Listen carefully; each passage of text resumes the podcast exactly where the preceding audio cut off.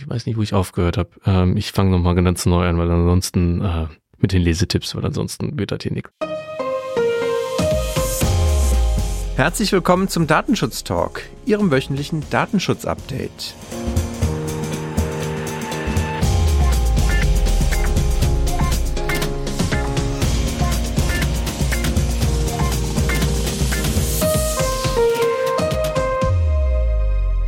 Heute ist Freitag, der 16. Februar 2024. Wir schauen wieder gemeinsam mit Ihnen zurück auf die Woche des Datenschutzes. Und wenn ich sage wir, dann ist es zum einen meine Wenigkeit Heiko Gossen und Gregor Wortberg. Hallo Heiko. Hallo Gregor. Ja, 16.02., kurz nach Valentinstag. Ich hoffe, du hast dir nichts geleistet, was noch irgendwie das Wochenende versaut. Ja, ich darf noch nach Hause kommen. Okay, okay. Ja, dann, dann ist gut. Aber kommen wir, äh, kommen wir zum eigentlichen Thema. Äh, Datenschutz haben wir ja wieder. Wir gucken zurück. Was äh, hast du heute mitgebracht? Ähm, ja, äh, drei spannende Themen. Ähm, du hast mich gerade aus, dem, aus der Fassung schon gebracht, hier mit dem Valentinstag. Entschuldigung. Ähm, vielleicht ja auch, manchmal Kontext Schadensersatz im Valentinstag nicht ganz verkehrt, aber da äh, habe ich ein Urteil mitgebracht vom Oberlandesgericht Dresden. Äh, da aber im Kontext von äh, Direktwerbung und auch nochmal der Zulässigkeit ähm, der Zweckänderung. Da hat es ein paar Ausführungen gegeben. Dann äh, eine Pressemitteilung der Bayerischen Landesaufsicht für Datenschutz äh, im Kontext der Prüfung von Cookie-Bannern, um so viel schon mal zu spoilern.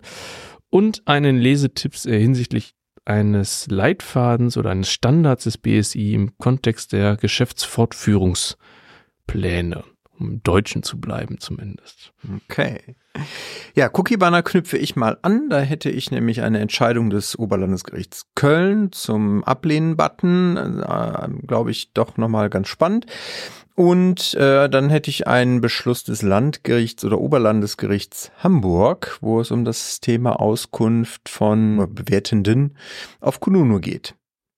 Aber der Reihe nach, OLG Dresden, glaube ich, beziehst du dich in deiner ersten Meldung drauf, richtig? Ja, ganz genau, ganz genau. Ähm, worum geht's äh, konkret und in der Entscheidung, vielleicht um Leitsatz des, des Urteils, ähm, das vielleicht schon mal zusammenzufassen, dass es im Einzelfall mhm. eine datenschutzrechtlich zulässige Zweckänderung darstellen kann, äh, wenn in dem Fall ein Rechtsanwalt durch Akteneinsicht ähm, erlangte Daten von Insolvenzgläubigern nutzt, um diese dann werblich zu nutzen, zu Akquisezwecken.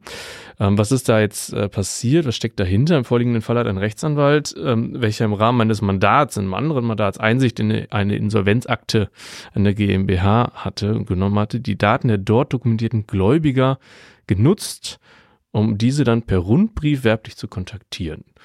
Das ist erstmal ein bold Move, würde ich sagen, im ersten Augenblick. Da muss man erstmal drauf kommen. Im letzten Endes hat der Rechtsanwalt in seinem Schreiben darüber die Gläubiger informiert, äh, dass er der richtige Rechtsanwalt sei, um äh, sie in diesem Sachverhalt dann auch zu vertreten.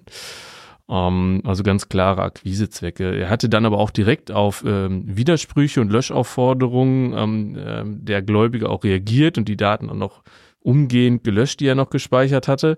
Und äh, jetzt in dem nun geendeten Verfahren, in zweiter Instanz auch schon, hat das Oberlandesgericht ähm, Dresden die Forderungen der Klägerinnen und Kläger, also der Gläubiger in dem Fall, äh, versuche ich das ein bisschen begrifflich vielleicht auch zu trennen, ähm, auf äh, Unterlassung sowie Schadensersatz halt abgewiesen äh, und das Vorgehen als zulässig damit dann auch bewertet. Aus datenschutzrechtlicher Sicht interessant sind ja meines Erachtens nochmal so zwei Faktoren. Einerseits ganz äh, grundlegend, jetzt nicht für alle neu, äh, aber dass die, äh, Direktwerbung in Erwägungsgrund 47 der Datenschutzgrundverordnung auf Basis des berechtigten Interesses durchaus auch als legitim beschrieben wird und in dem Kontext jetzt auch ein wirtschaftliches Interesse ein solches beschreiben kann. Insbesondere hatte der Rechtsanwalt in dem Fall, das ist natürlich immer eine Einzelfallbetrachtung, auch glaubhaft dargelegt, ähm, dass er vornehmlich auf dem Gebiet des Verbraucherschutzes tätig sei und somit dann natürlich auch an das Wohl der Gläubiger vor Kapitalverlust gedacht hat. Völlig selbstlos. Völlig selbstlos, ja. genau.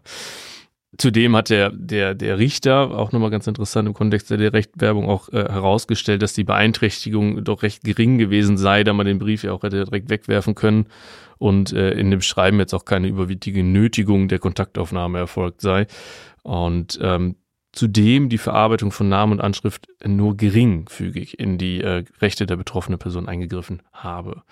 Jetzt könnte man auch nochmal spannend sagen, ja, aber warum, was ist mit der Zweckänderung? Ähm, ja, die Nutzung der Daten der betroffenen Person, ähm, die jetzt in dem Fall eine Fehlinvestition ähm, getätigt hatten, ähm, stehe nämlich in dem Zweckzusammenhang mit dem Mandat, des ursprünglichen Mandats, das hat im, im Zusammenhang mit dem Artikel 6 Absatz 4 Buchstabe A DSGVO und dem Erwägungsgrund 50, welcher die Zulässigkeit bei einem vorliegenden öffentlichen Interesse beschreibt.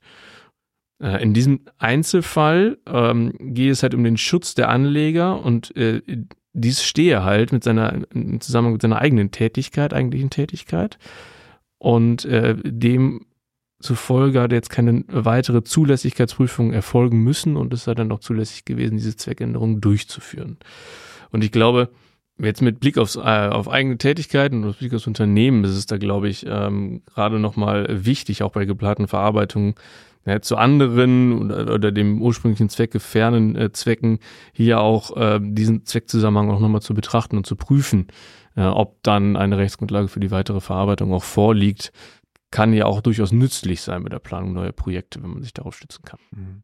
Ich glaube aber tatsächlich, man sollte äh, schon genau sich das nochmal ansehen, bevor man sich darauf stützt, wenn man jetzt Daten aus öffentlichen Quellen zum Beispiel heranziehen würde, um darauf basierend Werbung zu machen, weil das natürlich äh, schon, schon glaube ich, ein sehr speziell gelagerter Fall ist und nicht direkt als Blaupause dienen kann für Unternehmen. Genau, hat jetzt definitiv keinen grundlegenden Charakter, ne, weil der gerade auch dieser Zusammenhang zwischen Verbraucherschutzanwalt, um es jetzt mal so titulieren zu wollen ähm, und dem und dem Insolvenzfall, äh, ähm, der da vorgelegen hat, äh, den kann natürlich gut dann dargestellt werden. Ähm, neben Pressemitteilungen und äh, Presseartikeln, die er auch noch vorlegen konnte, das kann man jetzt natürlich nicht in jedem Sachzusammenhang mal eben darstellen. Also sollte man sich dann dennoch gut überlegen natürlich. Ja, wir verlinken natürlich mal den Beitrag beziehungsweise das äh, Urteil hier auch im in den Show Notes. Dann sollte jeder, wie gesagt, der sich darauf stützen will, natürlich nochmal einen tieferen Blick reinwerfen. Und damit komme ich zum Oberlandesgericht Köln. Der Ablehn-Button im Cookie-Banner muss laut dem OLG Köln in Form, Größe und Farbe gleichwertig mit dem Akzeptieren-Button sein. Hintergrund ist ein Urteil vom 19. Januar diesen Jahres. Die Verbraucherzentrale NRW hatte hier gegen Wetter Online geklagt. Eine Unterlassungsklage, die jetzt hier schon in der Revision beim OLG lag. Und der Cookie-Banner von Wetter Online, der war wohl früher so, dass halt ein Akzeptieren und Schließen oben neben rechts dem X, was man halt so von Fenstern halt äh, in Windows ja auch typischerweise kennt, stand und man halt mit dem Klicken auf das X auch dann gleichzeitig in alle Verarbeitungen, die im Cookie-Banner genannt waren, natürlich eingewilligt hat. Also insbesondere Marketing, Retargeting und solche Geschichten, die halt genutzt werden ja, um Webseiten zu finanzieren.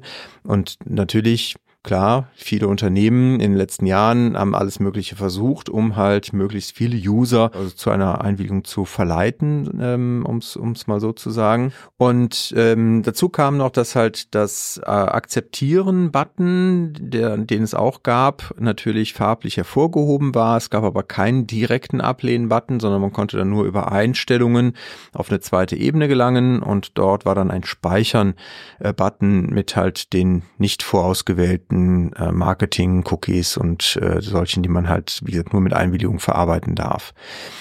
Das Landgericht hatte schon ähm, ja bei der Entscheidung vorher grundsätzlich dem der Verbraucherzentrale zugestimmt, hatte auf die Gleichwertigkeit des Ablehnen-Buttons auch schon hingewiesen, dass die gegeben sein muss, auch dass die Einwilligungserklärung halt nur dann wirksam ist und wenn es halt auch vollständig aufgeklärt wird und wenn halt Form, Funktion und Farbgebung gleichwertig und gleichrangig und auch eine gleich einfach zu bedienende Ablehnungsoption bereitgestellt wird. Hintergrund, warum halt der Beschluss aber abgelehnt wurde, war halt, weil man der Auffassung war, die Verbraucherzentrale habe hier zu weit gefasst diese Anforderung formuliert. Das hat jetzt das Oberlandesgericht revidiert und man hat halt hier letztendlich der Verbraucherzentrale Recht gegeben.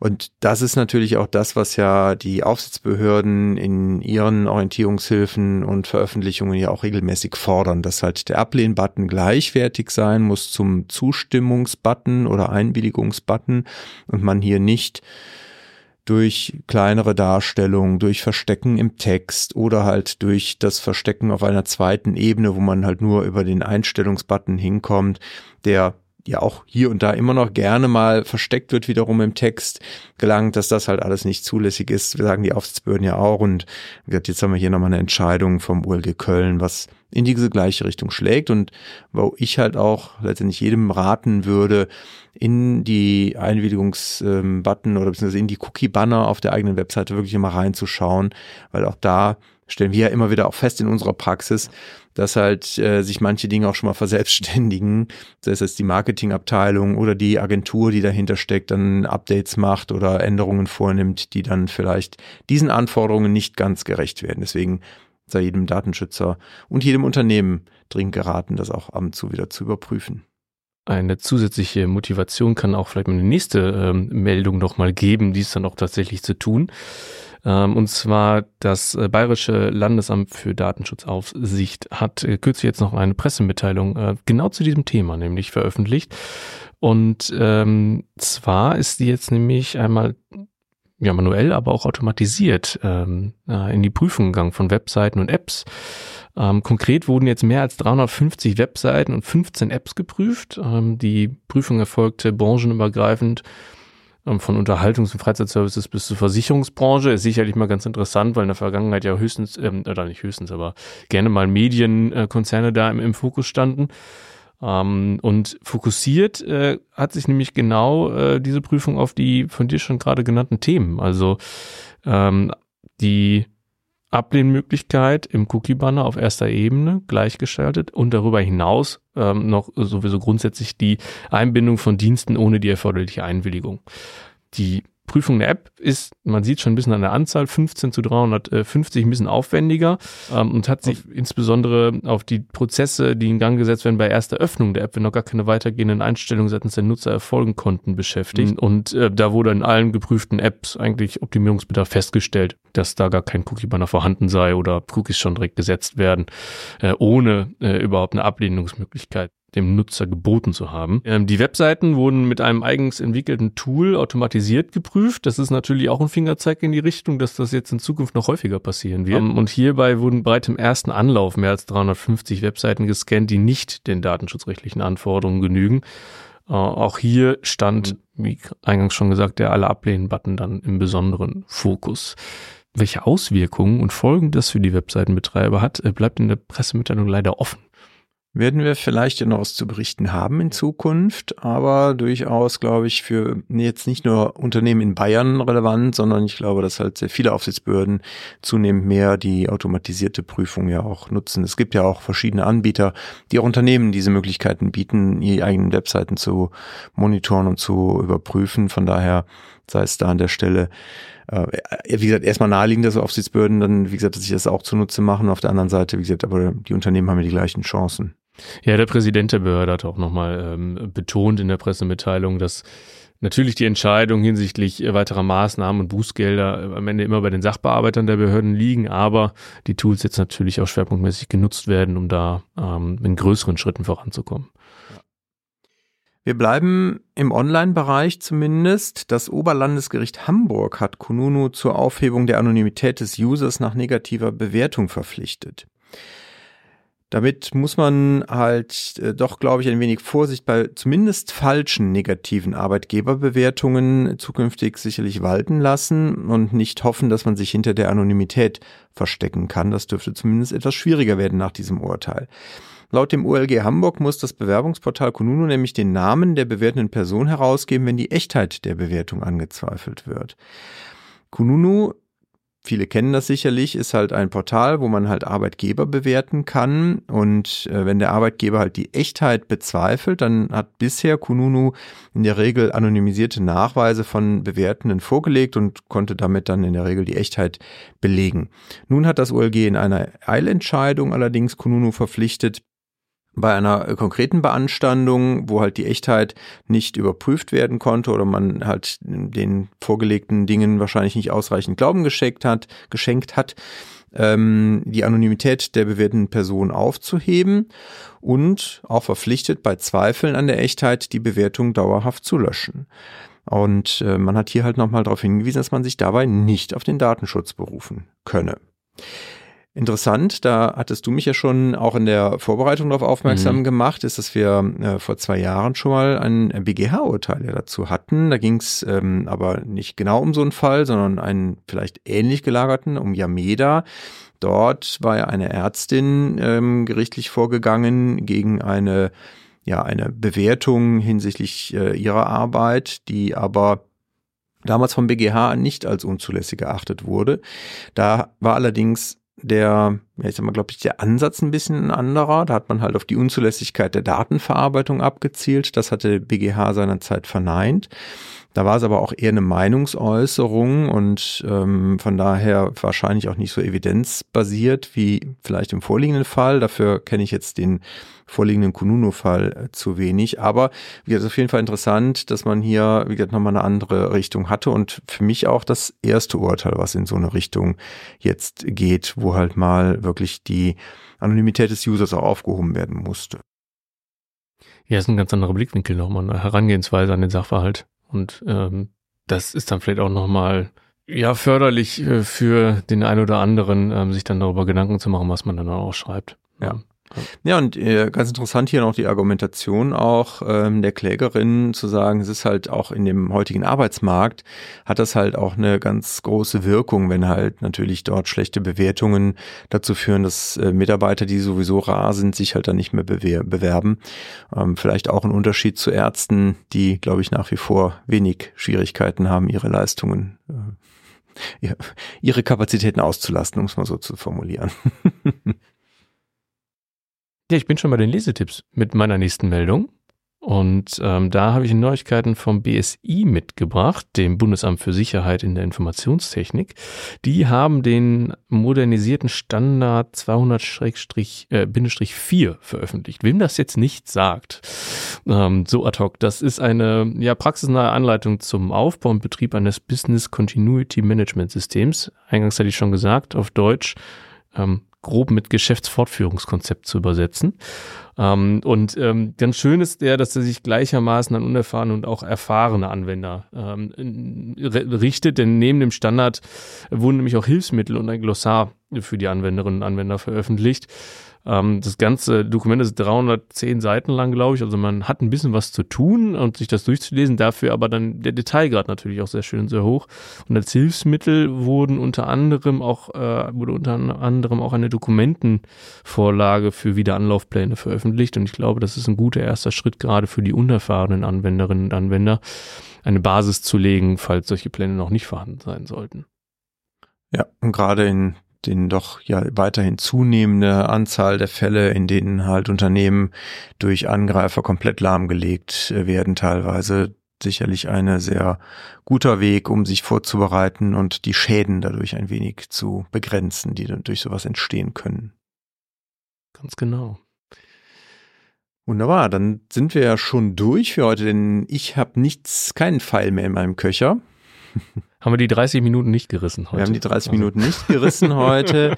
ähm, das heißt, Sie kommen ein wenig früher ins Wochenende. Wir wünschen Ihnen ein schönes selbiges und die gewonnene Zeit, ähm, vielleicht nutzen Sie die ja nochmal für ein Feedback an uns oder eine Bewertung auf ähm, Ihrer Podcast-Plattform, über die Sie uns hören. Da freuen wir uns natürlich immer über Feedback, über Bewertungen Fünf Sterne sind natürlich besonders gerne gesehen, aber wenn Sie kritische Stimmen haben, Meinungen haben, auch stehen wir zu. Also auch da äh, können wir mit umgehen, wenn Sie Feedback haben, auch gerne natürlich über Datenschutztalk. Podcast-Kanäle, ähm, die wir betreiben. Also einmal Instagram finden Sie uns, Sie finden uns aber auf Twitter unter ds-talk oder Sie schicken uns einfach eine E-Mail datenschutztalk at migosens.de. Und damit ganz herzlichen Dank dir, Gregor. Ja, danke dir. Und äh, ja, Ihnen ein schönes Wochenende. Bleiben Sie uns gewogen und auf bald. Bis bald.